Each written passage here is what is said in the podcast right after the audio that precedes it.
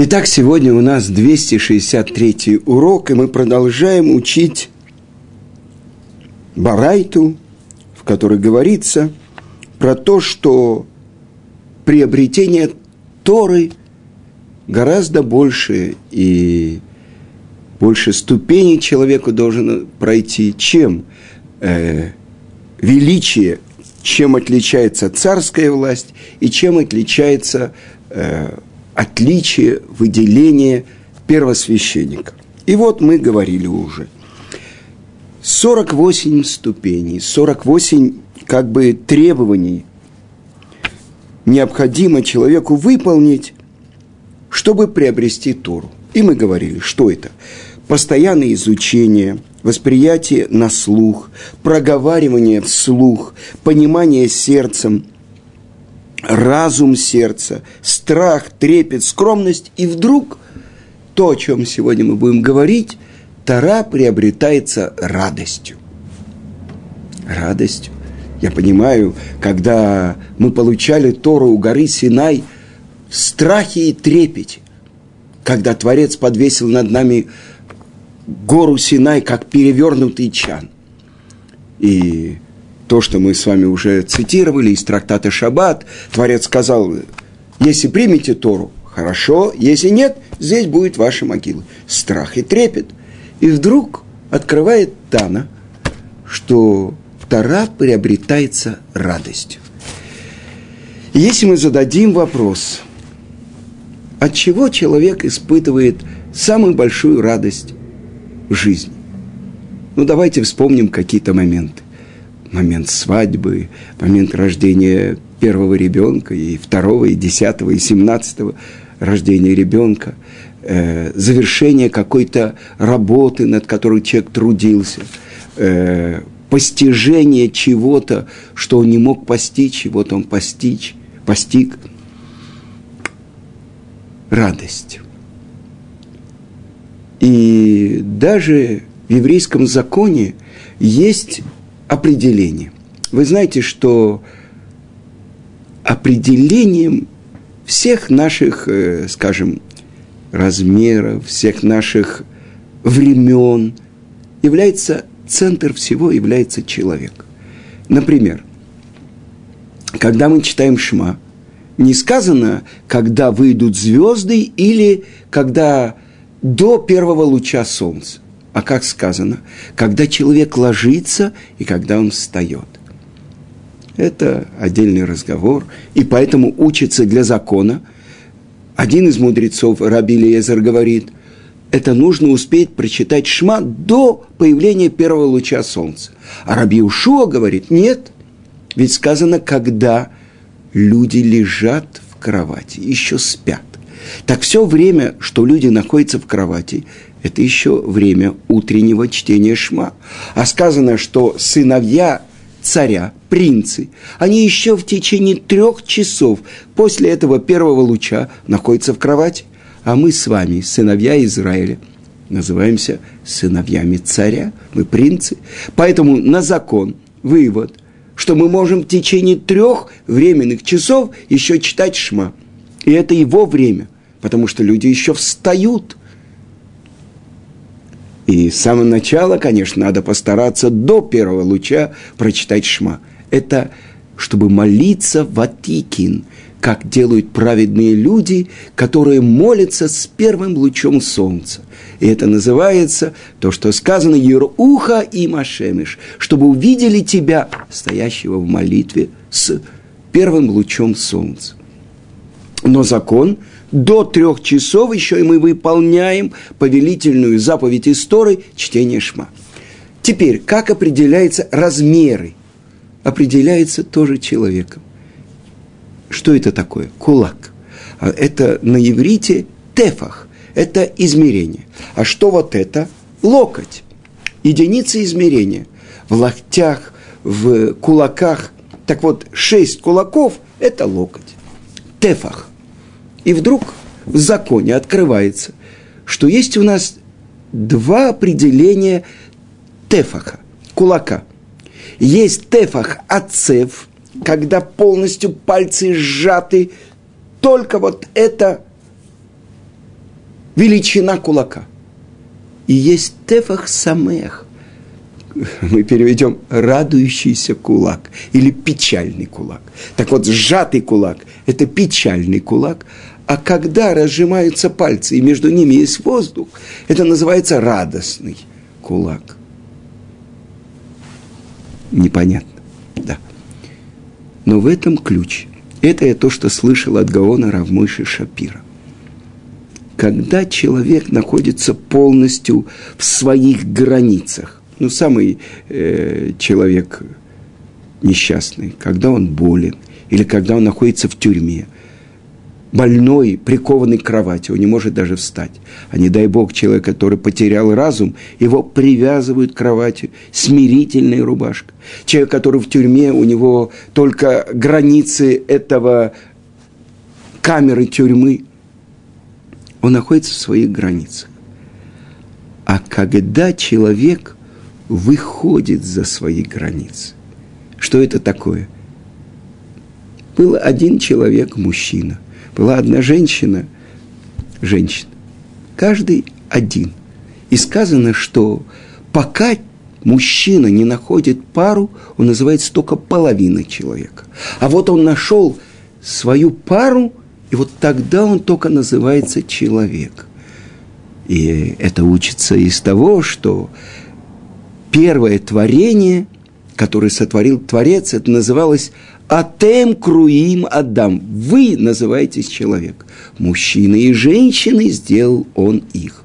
То есть первый человек, Адам, он был двуполый. И спиной присоединен он был своей второй половине, женской половине.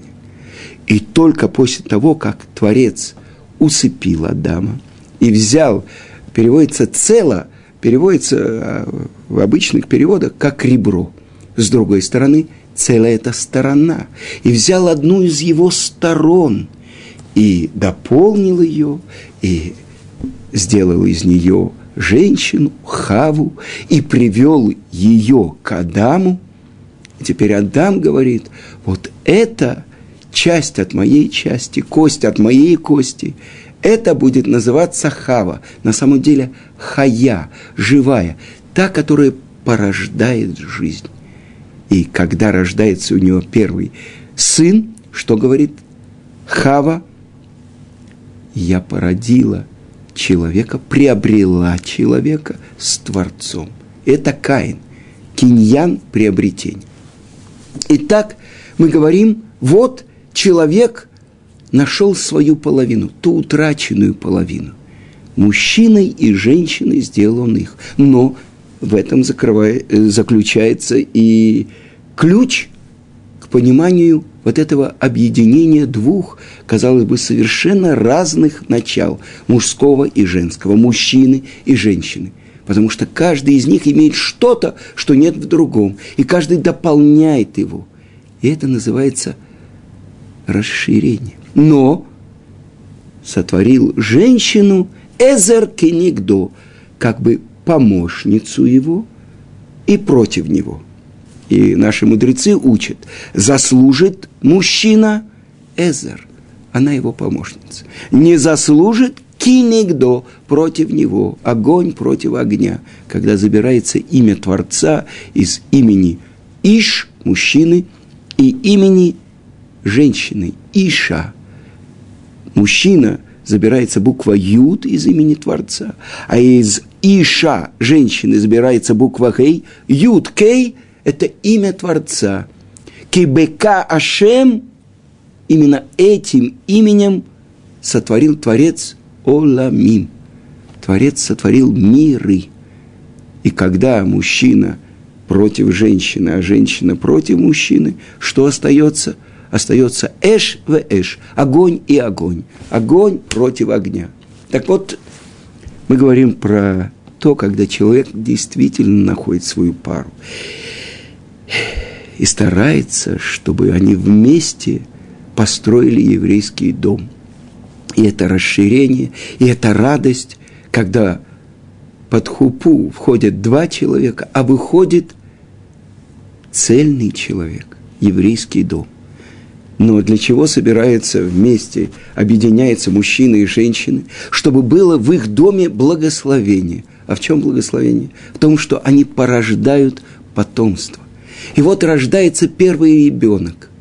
Если это сын, то это называется первенец, который делает мужчину, он сейчас уже муж, он делает его отцом – первенец, делает его отцом. Есть особенные законы. Выкуп первенца по еврейскому закону на 30-й день, если он был первый у матери. Особенные расширения происходит в жизни человека, и это связано с великой радостью, когда они порождают потомство. С другой стороны, человек, который трудился над каким-то трудным вопросом, и вот он его разрешил. Что происходит? Почему он так радуется? Часто было, что я приходил к своему учителю Равыцкаку Зильберу, чтобы память о праведнике была благословенной, он сказал, «Патлас, 30 лет мне был трудный вопрос. Вот в этом месте я не понимал, почему сказано. И сегодня я нашел. Ты должен подпрыгнуть до потолка. Это выражение радости. Когда человек трудился над чем-то, и вдруг произошло вот эта вспышка, открытие. Что произошло? Расширение его понимания, радость.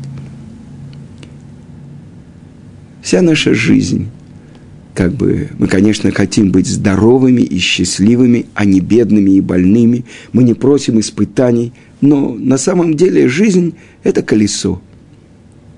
И сегодня может быть радость, а завтра может быть печаль – известно, написано в Талмуде про великого еврейского царя-праведника Хискияу.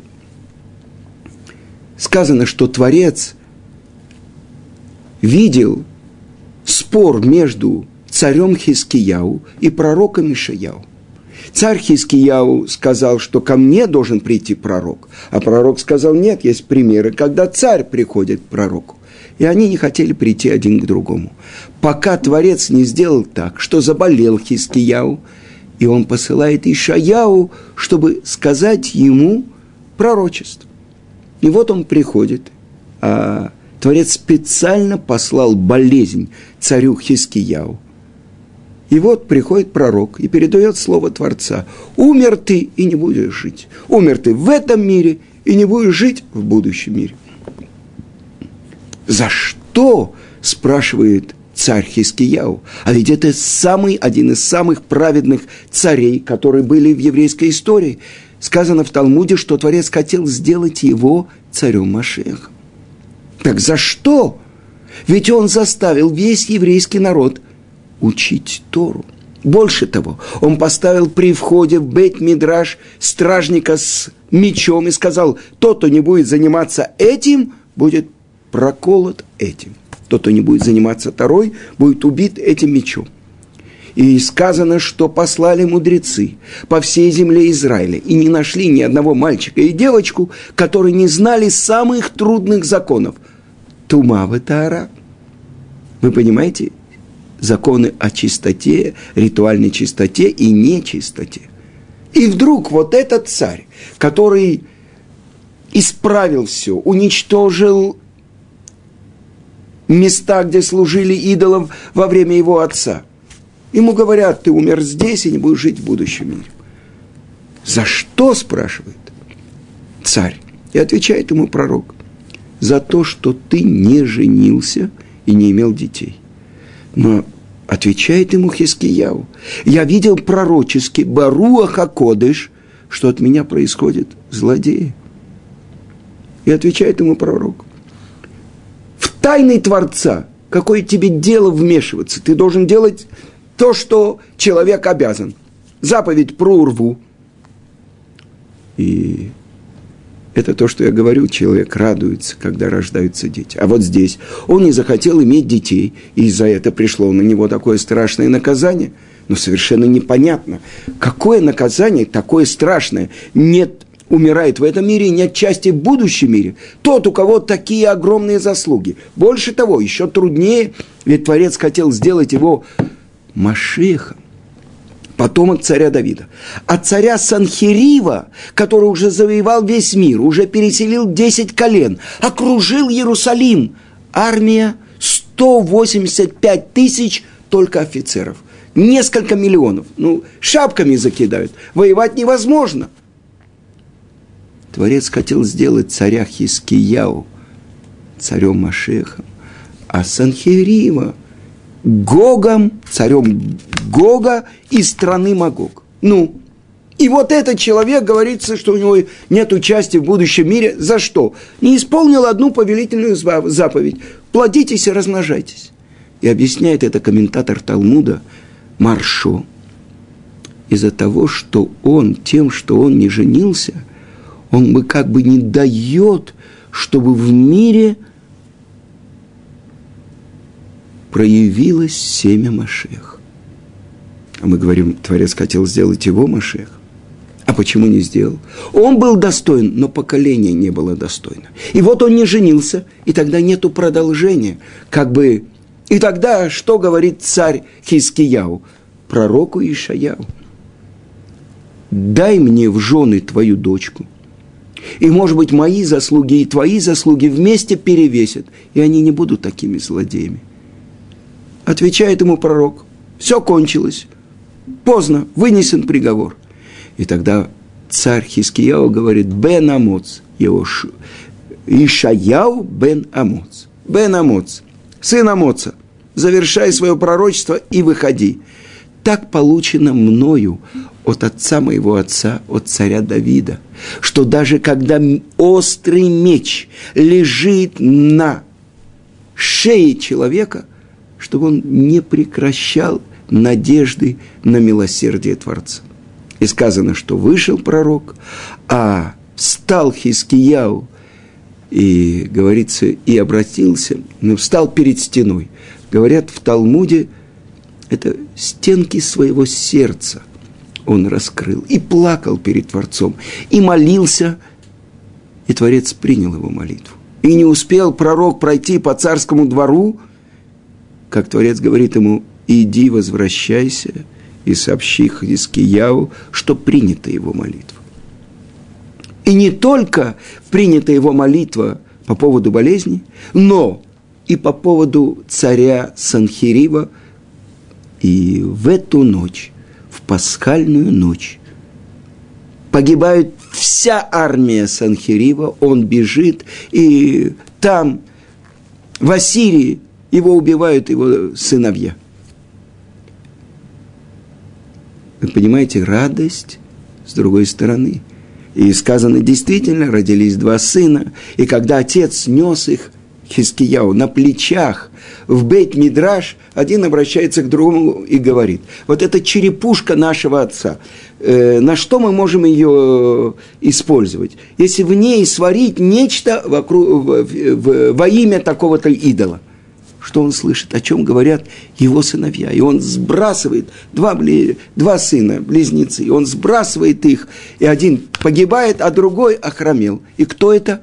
Это тот, кто будет царь Минаше, который заставил под угрозой смерти весь еврейский народ служить идолам. Тот, кто внес в храм изображение идола, четырех лиц – в любой стороны, куда входил человек в храм, он должен был поклониться идолу. Это тот, о ком видел Баруах Акодыш, сын, который должен от него произойти. И именно Минаш, когда он попадает в руки Каздим, который начинает его подогревать в бочке, и он понимает – что вода подогревается, это значит, он будет сваренным. И он обращается ко всем идолам, которым он служил в течение своей жизни.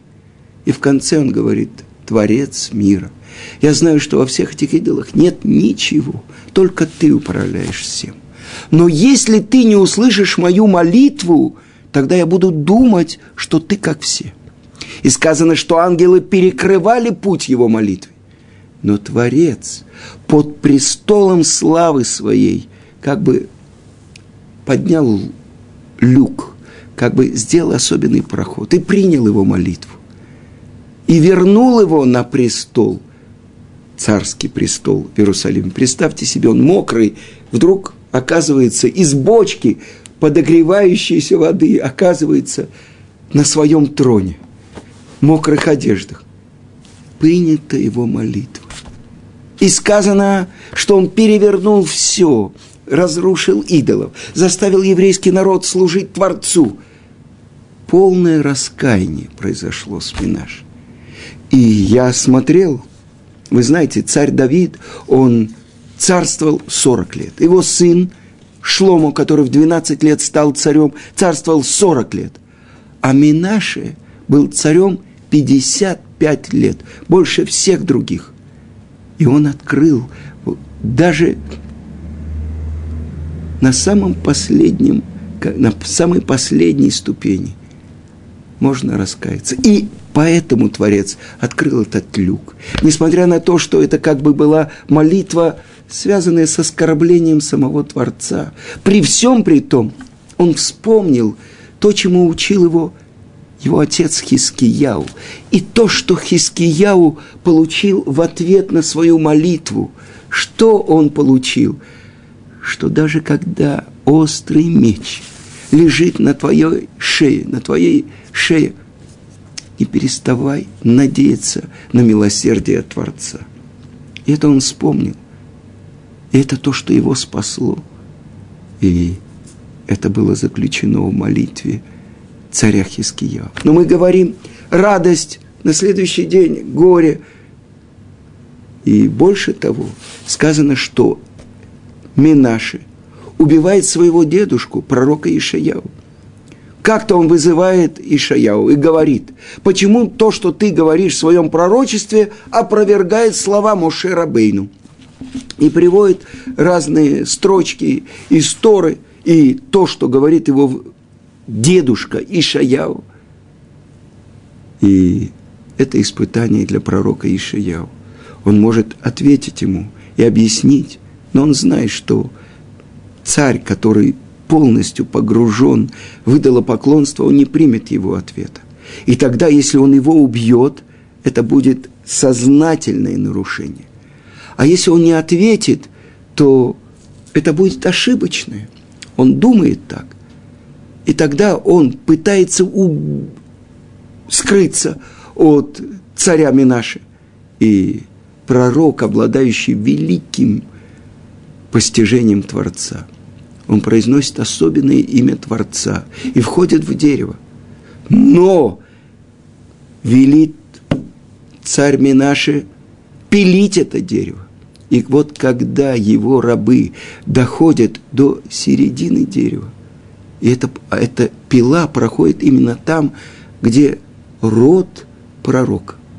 И раздается крик, и умирает пророк Ишаяу по приказу своего внука, царя Минаш.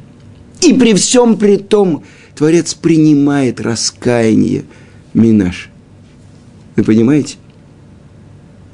Радость от рождения ребенка радость, когда он делает первые шаги. Есть особенная глава в Торе. Ребенок, которому исполнилось только 13 лет. Три месяца, от 13 лет до 13 лет и трех месяцев, сказано в Торе, если он ворует мясо, и ворует вино своих родителей, и пьет, и обжирается – то родители его предупреждают. Они приводят его к мудрецам города, и они назначают ему удары палками. До сорока ударов. Хорошо. Но если это повторяется, должны родители привести его в Санедрин. И это в Санедрин уже в Иерусалиме. И что делают с этим ребенком, с этим мальчиком? Ну что, своровал, поел, столько-то мяса, столько-то вина – и тогда его подвергают казни. За что? Бедный ребенок, ну, из холодильника без разрешения взял там э, большой кусок мяса, э, несколько бутылок вина, и его убивают. И сказано в трактате Санедрин, почему? Потому что Тара видит то, куда направлено его лицо. только на получение наслаждения от этого мира. Ешь, пей, завтра умрешь. Завтра он протратит все деньги своих родителей, и тогда он пойдет и будет стоять на перекрестке дорог и будет убивать других людей. Лучше, чтобы он умер до того, как он стал абсолютным злодеем. Это сказано «Амда Тора аль-Сов» двору. То есть Тора видит, чем это кончится. Так вот, родители предупреждают его мать и отец и приводят. Но сказано так в Талмуде, что никогда не было такого мальчика. А зачем же нужно тогда в Торе писать, и особенные законы, есть заповеди определенные, чтобы увидел весь еврейский народ и выучили урок из этого события, убивают 13-летнего мальчика. Толкуй и получишь плату. То есть мы изучаем это и получаем плату. То есть это предупреждение. Если мы воспитываем ребенка, чтобы он видел этот мир как место непрерывного получения удовольствия. То есть рви отрывает этого мира только весь мир для тебя. Этот человек в конце концов будет убивать других людей. Никогда не было – и никогда не будет. Особенные законы учатся из этого. Если у матери и у отца одинаковый голос, то есть если мать говорит низким голосом или отец высоким голосом, многие вещи, которые просто невозможно, что были. Представьте себе родителей, которые э, приводят своего ребенка, чтобы его убить. Невероятно. Но это предупреждение Торы. И это сказано более высокий уровень, чем просто изучение Торы ради того, чтобы исполнить. Дальше. Есть законы в Торе про Ирнидахат, город, большинство жителей которого служили идолам.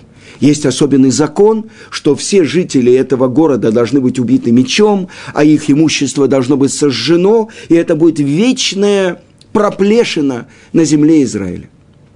Тоже сказано – Никогда такого не было и не будет. Учи и получай плату. И в этом заключена, несомненно, большая тайна. Мы говорим про радость. Но царь Шломо сказал, а симха майоса, что эта радость делает? А с другой стороны, у нас в Мишне Барайте написано, что одно из приобретений Торы – это через радость. И так объясняют наши мудрецы. Когда человек занимается радостью не во имя Творца, ну то есть ест, пьет, наслаждается, гонится за всеми наслаждениями, это спрашивает самый мудрый человек, что эта радость делает. С другой стороны, когда эта радость связана с Торой и с изучением Торы, и с исполнением Торы, это то, что говорит певец Израиля, царь Давид. Я прочитаю вам то, что сказано. Торат Ашем Тмима, Машиват Нефеш – Эдут Ашем Неймана Махкимат Петти. Первое. Значит, э, Тара Творца цельная, она возвращает душу, свидетельство Творца верные, умудряют простака, Пекуде Ашем и Шарим, Месамхей Лев. То есть, повеления Творца прямые, они радуют сердце. Мицват Ашем Бара Мейрат Инаем. Заповедь Творца – творит, освещает глаза. Итак, то, что мы начали, есть радость, которая имеет отношение ко всему миру. Когда человек выходит за свои границы, он испытывает радость.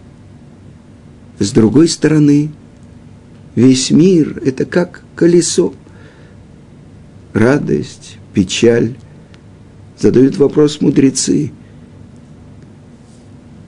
Когда человек рождается, все радуются. Но ведь все должны плакать, ведь он обречен на смерть. А почему-то все радуются. А когда человека провожает последний путь, все печалятся. Так вот, мы говорим про радость, и мы говорим, что это один из ключей, чтобы приобрести Тору. Но уже на эту тему мы поговорим на следующем уроке.